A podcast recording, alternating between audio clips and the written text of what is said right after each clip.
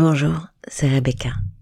Bienvenue dans ce 62e épisode d'Histoire pour les grandes personnes.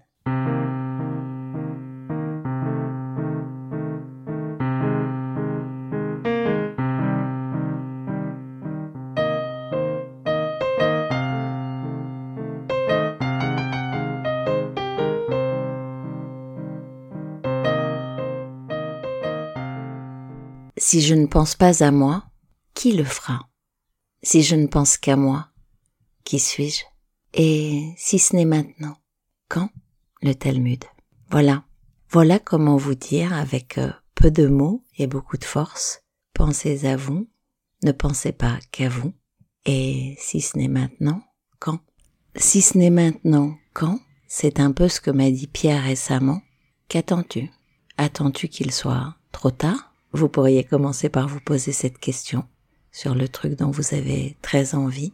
À quel moment cela sera-t-il trop tard? Trop tard, avec plus moyen de rétro-pédaler, de réamorcer.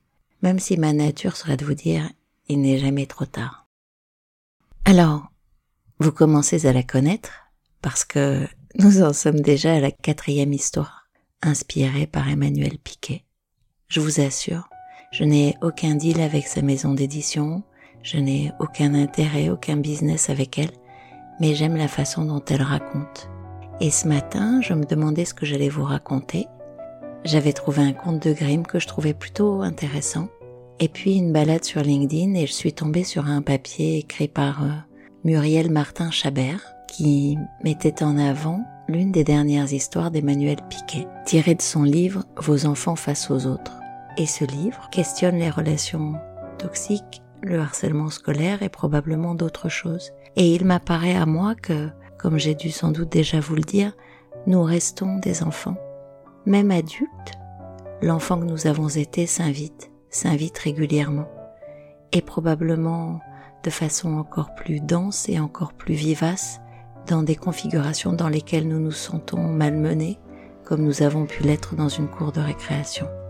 J'ai vu le texte écrit par Muriel Martin Chabert ce matin, que j'ai commenté par une simple Emmanuel Piquet, partante pour une reprise, et de la façon que je préfère, c'est-à-dire avec spontanéité et générosité, j'ai pu lire un Avec bonheur, chère Rebecca. Donc, c'est avec bonheur que je vais vous partager cette histoire. Elle reçoit Élise. Élise est la maman de Mia, 7 ans, petite fille adorable, vivante, souriante, charmante, qui rentre pourtant chaque jour de l'école en pleurant. En effet, Mia a pour amie Jade, 7 ans également, qu'elle adore et qu'elle chérit depuis la maternelle. Jade est la petite fille en vogue que tous les enfants adorent qui a sa cour autour d'elle, et elle ne cesse d'infliger à Mia des vexations, des rejets et d'autres mots méchants. Ce qui interpelle Élise, c'est qu'elle a beau tenter de toutes les façons de convaincre sa fille de ne plus fréquenter Jade, qui ne lui fait et ne lui veut visiblement que du mal, elle n'y parvient pas. Elle vient consulter pour sortir de cette ornière. Ce que je vous propose, c'est de vous raconter le conte, de le laisser infuser pour vous, et probablement dans un autre podcast, sous huitaine, de vous déplier cette histoire comme elle le déplie en systémie. Alors, c'est parti. C'est l'histoire du rossignol ou de la dame encagée et elle peut se raconter ainsi. Il était une fois une reine qui habitait dans un magnifique château. Dans ce château, elle organisait des banquets somptueux avec toutes les dames de compagnie. La table était toujours dressée magnifiquement, comme pour une fête. Chaque courtisane y avait une place et se régaler des mets raffinés qui étaient servis. Seule une invitée n'y participait pas. Elle était dans une cage à côté de la table. De temps à autre, rarement, la reine venait lui donner quelques miettes et lui demandait de chanter. Alors la jeune fille chantait. Elle essayait de chanter le mieux possible pour sortir de la cage et enfin être invitée à s'asseoir avec les autres. Mais cela n'était jamais le cas. Elle était très malheureuse. Ce que ne voyait pas la jeune fille, c'est que la porte de la cage était ouverte et qu'elle pouvait en sortir à tout moment. Mais si elle sortait, ce serait pour quitter le château à jamais, puisque dans ce château, son rôle à elle, c'était d'être en cage et de ne manger que quelques miettes parfois.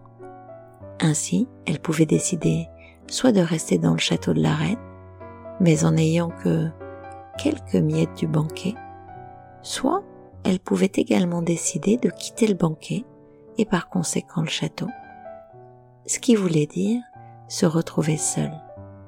Ce choix, si difficile qu'elle seule pouvait choisir, était celui qu'il appartenait à la maman probablement de laisser à sa fille. Et parce qu'Emmanuel explique qu'après ce genre de métaphore, ce genre de conte, il est important de ne pas commenter, de ne pas déplier, de ne pas expliquer. Je vous laisse vivre le conte.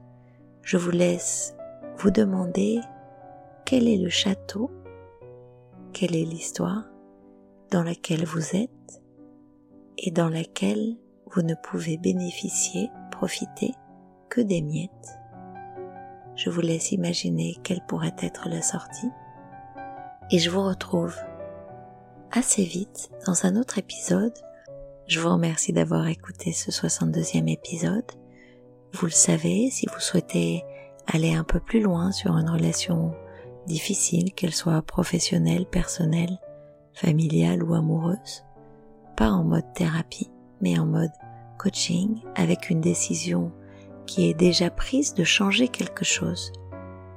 Si vous avez décidé de changer quelque chose, vous pouvez prendre contact avec moi dans le lien partagé dans le descriptif de ce podcast. Merci, on se retrouve sur Spotify, Deezer, Google, Apple et probablement dans quelques jours pour la suite de ce conte sur les amitiés et les amours toxiques. À bientôt.